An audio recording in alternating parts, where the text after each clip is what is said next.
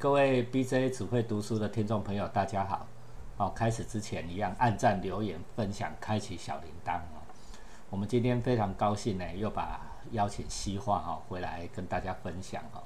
那这一次呢，他不是在讲十九世纪女性小说了哦，来为我们分享非常硬、非常硬核的作品啊！大家可能想象不到，西化连这种书他都读哈。我们一样啊，先欢迎西化，先跟大家问好。各位观众，大家好，我是西化，很高兴能够再回来 BJ 只会读书，谢谢老师跟各位听众。好，按其他的公司今天说什么？呃，今天要介绍这本书啊，是要特别谢谢老师，因为我在之前都是旁门左道念到的啦，真真认认真真的看完这本书，谢谢老师送给我这本书。好，它就是《君王论》。嗯哼，对。为什么会送西化这本书呢？我会跟大家讲一下。这本书哦，就是有时候我不知道你们会不会这样呢？书买了以后，过了几年忘记我有买过了，然后又买一本，过了几年又忘记了，又买一本。所以《君王论》了好几本，所以我就拿一本送给西华，全新。感谢老师。来，其其实《君王论》。呃，有稍微接触过一些政治学的，可能都会听过，是一本经典奇书。呃，那就算是没有接过政治学，比方说现在社会学啊、现代办公学，可能都会有听过。嗯嗯，对，那嗯，它是一本横跨了历史长河的好书啦，所以希望可以跟大家分享，抛砖引玉一下。大家不要想的太硬哈，说什么君王，我跟你讲，你每天办公室里面你都会遇到了。天天上演。好来。《君王论》是完成在十五世纪，作者是马基维利。然后那个时代啊，是可能会有人第一个反应就是：哎，那时候不是文艺复兴吗？是最璀璨的时候。对。但是同时也是意大利它那块土地上啊，政局四分五裂的时候。那在那个意大利，在靴子半岛上啊，长期都是征战不止的，很多的政权同时。有侵略啊、统治啊、分裂啊。那比方说法国、西班牙、神圣罗马帝国、叫中国，对，甚至是美第奇家族城邦，对，那就是今天是你，明天就是我，然后眼看他起高楼，眼看他宴宾客，眼看他楼塌了，好不止不休，就打来打去的。反正这都是朝代更迭很快啊，每一个名字听起来都很大，但是其实一下子就挂了。对，那马基维利他其实他是有受过良好的教育，也曾经当过外交官，所以在当时的政局中吼也算是一把能手啦。啊，所以这本书《君王论》就是汇集了他。古往今来，西方古往今来的君王啊、国家啊、战争治理，很多面向的分析。可是他为什么要写这本书？嗯因为他要献给美第奇家族当时的掌掌权者罗主人的二世。对。为什么呢？因为他想要谋得一官半职。对。那君王，我说我们自己很厉害呀，哈，要去跟当时当权者谋子。哎呦，哎，现在这种。东西呢，你看这种人多如过江之鲫，对不对？啊啊，你看看人家马基维利怎么做哈，讲什么？来，是那《君王论》它的成就的背景是那个烟硝烟硝战火的时代，所以呢，很自然的这本书的内容不会是 peace and love。对，那事实上这本书之所以被后代很多的领导者追捧啊，就是因为它非常的犀利，刀刀见骨见血。哎，批判啊，言论啊，也是同时被很多的另外一派的人会抨击，说这太要不得了，这根本就是应该是禁书，对他就是禁书。对，不过自从解禁了以后啊，出版至今啊，哎，他又风行哦，风行各国，然后被列为是影响人类历史的十本巨作之一。嗯，马基维利则是被认为是政治学之父。哎，这是毁誉参半的评价哈，有人说好，也有人说烂，有人说糟糕。哎，大家如果常常听我们这个 BJ 只会读书，就知道我超讨厌搞政治的啦，哈，对不对？哦，发誓不，但是这本书又这么的重要，大家学会了，你不要把它当做政治，你日常生活里面都会可以用到啊。来对是，那呃，呃有人抨击君王论是因为他认为他的建议太邪恶了、啊，可是有人却觉得说，哎，没有，他不是邪恶，他是非常的实用，很对道地。他讲一堆白话文呐、哈，我们最喜欢干这种事啊。对，那相较于我们中国孔孟儒家啊，就是人性本善啊，君王以仁治天下。那事实上，君主论呢，就是很现实，性恶论。嗯，有人说是君王实战的厚黑学没。错，那我们来，我就是挑几个我印象很深刻的一些想法好了。好那在我们一般的想法中说，哎，人的慷慨是一种良好的品性吧？嗯说他对人很慷慨呀、他是个好人。嘿，嗯但《君王论》在第十六章中，马基维论就直接提到说，哎，明智的君王不应该在乎小气的坏名声。明智的君王不应该在在乎小气的坏名声，就是被人家骂小气，你就不鸟他就对了。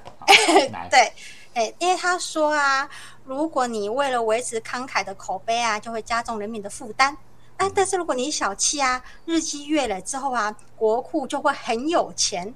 哎，这时候你就反而不需要去跟人民征税了。哎，这时候人民就反而会觉得，哎，他很慷慨。哦，这时候你会觉得，哦，好像有道理吼。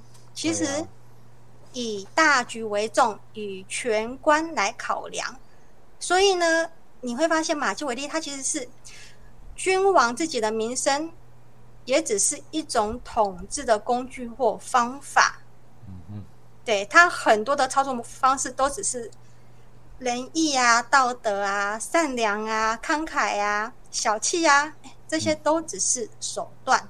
对，可是事实上真的是这样子吗？嗯嗯，君王论里面有很多他的举例啦，但是我也有自己想象到的其他的故事。好，讲讲看，来，对比方说，中国汉朝的文景之治，大家都听过啊。汉文帝就是对自己非常小气的皇帝呀、对，对，那他就是穿着草鞋办公，哦，不是什么龙靴哦，是草鞋。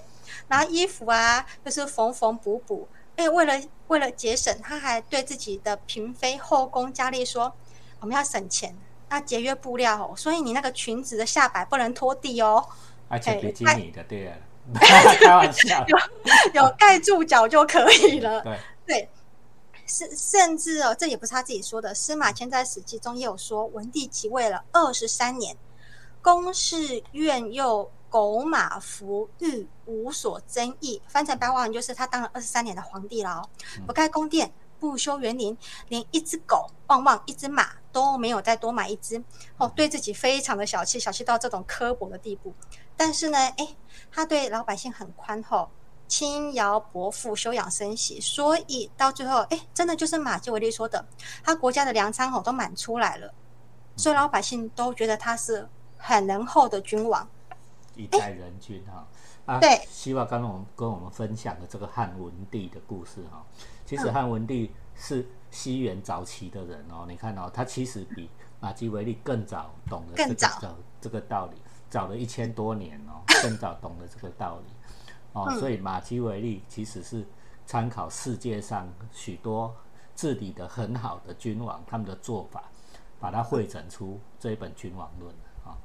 对，好，来但是所谓的实战就是要因地制宜嘛，有时候同样的行为不见得有同样的效果。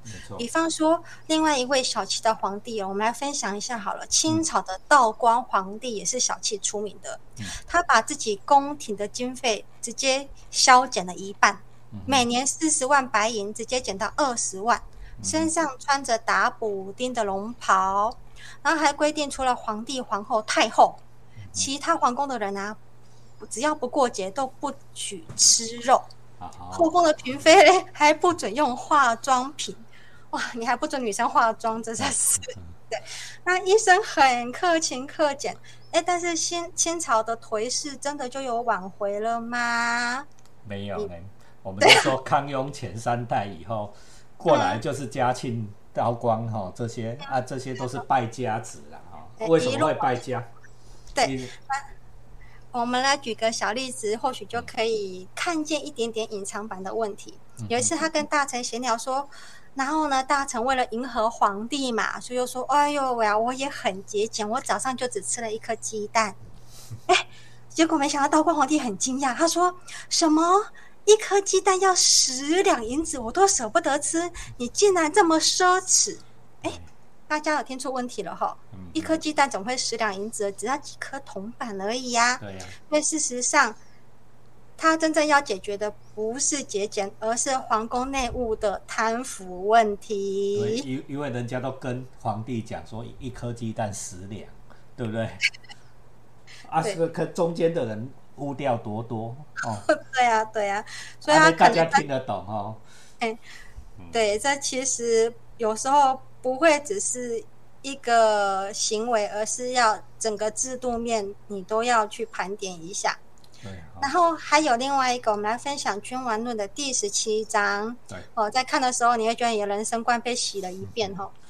对，然后看他听到汉文帝，又觉得君王应该都很希望被历史评价是人君嘛。但是马基维利他不这么认为，他说，只要残酷能够维持臣民的团结和忠诚，君王不应该介意残酷的恶名。对。到底是受爱戴比受畏惧可取，还是反过来才是呢？答案是两者都很重要。可是鱼与熊掌不可兼得，两权相害取其轻，所以受畏惧比受爱戴有保障。哦，听到就觉得哦，那个汗毛都耸起来了，很极端的法家权术的思想，吼。对，所以受畏惧比较比受爱戴更有保障。受爱戴的啊，很容易，你后面就有人比你更受爱戴，对不对？哈，被干把你干掉。但是受畏惧的时候，你你受畏惧，不敢，没有人敢造反哦，对不对？就像我们现在的气氛啊，哈，我们现在都不敢多说了，哦，受畏惧比较好，好了。对，那他这些手段是，就是他认为是君主的必要之恶，所以民生是浮云，吼。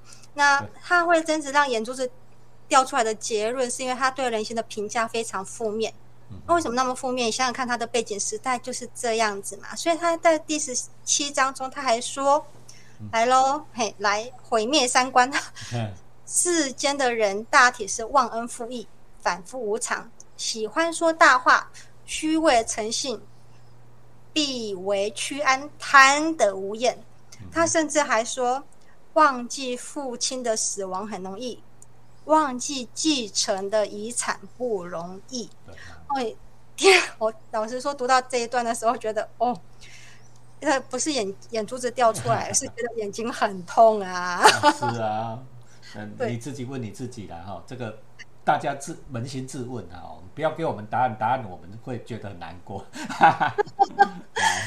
可可是我其实也有一些小小的反抗的思想，就是觉得很想问马基维利，其实你是君王，站在君王的统御的角度吧，但是这广大的老百姓他不是君王啊，他只是想要安身立命，养活一家老小，他没有权利，没有野心去翻手覆云天下嘛。对，所以你说老百姓去驱为驱为必，就是。必为屈安，他何错之有呢？嗯而且我们再来吐槽一下，你在马基维利，你在评价别人的时候，你好像忘记自己写这本书吼，不是为了成一家之言，起教化之用吼，你也只是为了把书给当权者讨一个官做啊。嗯哼。所以好像检讨别人总是比较容易吼。对呀，好，我们说别人人心恶啊，对不对哈？对。我我永远是这样，我们觉得别人恶的时候，是我们自己恶了。苏东坡跟佛印。对呀，对，是。那嗯，他回到他说受畏惧比受爱戴有保障，嗯哼，对，那其实嗯，事实上真的是这样子吗？我也想要提一些反面的例子啦。好，那比方他们都说《君王路》是很多领《君王路》是很多领导者的案头书。拿破仑百读不厌呐，希特勒把这本书放在床边呐，墨索里尼称他为政治家的指南。哎，可是这几位不是最后都失败了吗？对，然后呢，秦朝的秦始皇可以说是最受人畏惧的君王代表之一了啊。嗯哼，可是秦朝覆灭的速度也是短命王朝的代表之一吼。对，所以到底是仁德之治还是恐怖之治？我觉得其实还是需要很多的思考讨论呐。那我想在这里分享一位另外一位中国的君王。好啊，讲讲看。对，一讲到中国君王，很多人大部分都想到是汉武帝、唐太宗、乾隆。嗯，对，那这位可能没那么有名，他是北宋的宋仁宗。就是那个《水浒传》的时代了。仁宗后面过来就《水浒传》了。我们《水浒传》我们讲很多集了，我们现在不要讲。好，来，请细化讲仁宗皇帝。对对对，那相较于开疆拓土啊、开大开大合的那几位啊，可能很多人认为这位皇帝其实没有什么作为，但事实上就历史记载，他是一位过世过世驾崩的时候，不但老百姓痛哭流涕，连敌人辽国的皇帝跟百姓都嚎啕大哭哦。就连清朝那位号称十全老人、老人极度自恋的皇帝乾隆皇帝也曾经说过，他一生中佩服的只有三位皇帝，其中一位就是宋仁宗。好，对那为什么呢？为什么这么的值得推荐呢？他是历史上第一位被尊称仁宗的皇帝，人是儒家最高的追求，可以见得这位皇帝是很不容易的啦。那，呃，宋仁宗赵祯，那史官评价他是恭俭仁恕，出于天性。哦，出于天性呢，就代表他本心是非常的仁爱的。那讲几个可爱的故事吧。那比方说啊，《狸猫换太子》里面那位太子就是他，嘿，对。嗯那他在朝堂跟那个大官们在议事讨论的时候啊，他可以被包整桌的袖袖子谁谁亮，激动的谁谁亮，喷的满脸口水，他都不生气哦。嗯，对，你想想看，一般的皇帝可以这个样子吗？然后当时的书册，年轻气盛的书册啊，他在在应试的时候啊，还没有搞清楚状况，年轻气盛嘛，就痛骂这位皇帝：“你纸醉金迷啊，不问民生啊！”其他官员 keep up 说你诽谤皇帝，要严厉制裁。就宋仁宗又说：“啊，没关系啦，我们设立科举考试就是要欢迎敢言之士。”对他也不只是这只有优待读书人而已。那比方说，他有一次加班到晚上啊，哎，肚子很饿，他想吃牛羊肉，嗯，哎，结果呢，却强行忍耐。啊，皇后问他为什么嘞？啊，宋仁宗就问跟他说，他很担心今天吃了这一碗羊肉，那以后御膳房每天晚上都要准备，就要杀一只羊，伤害森林，又浪费又折腾，所以他选择忍耐。那时候没有冰箱啊。对，可是可以看得出他很，真的是很宽厚啦。就算是不是读书人，对所谓的下人，对所谓的会体谅下人啊。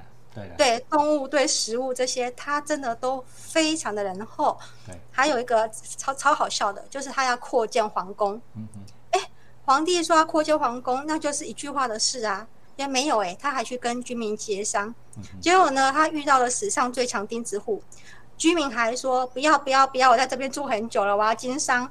哎，就最后嘞，宋仁宗也鼻子摸摸，好了，没关系啦，那就算了吧，我们不扩建了。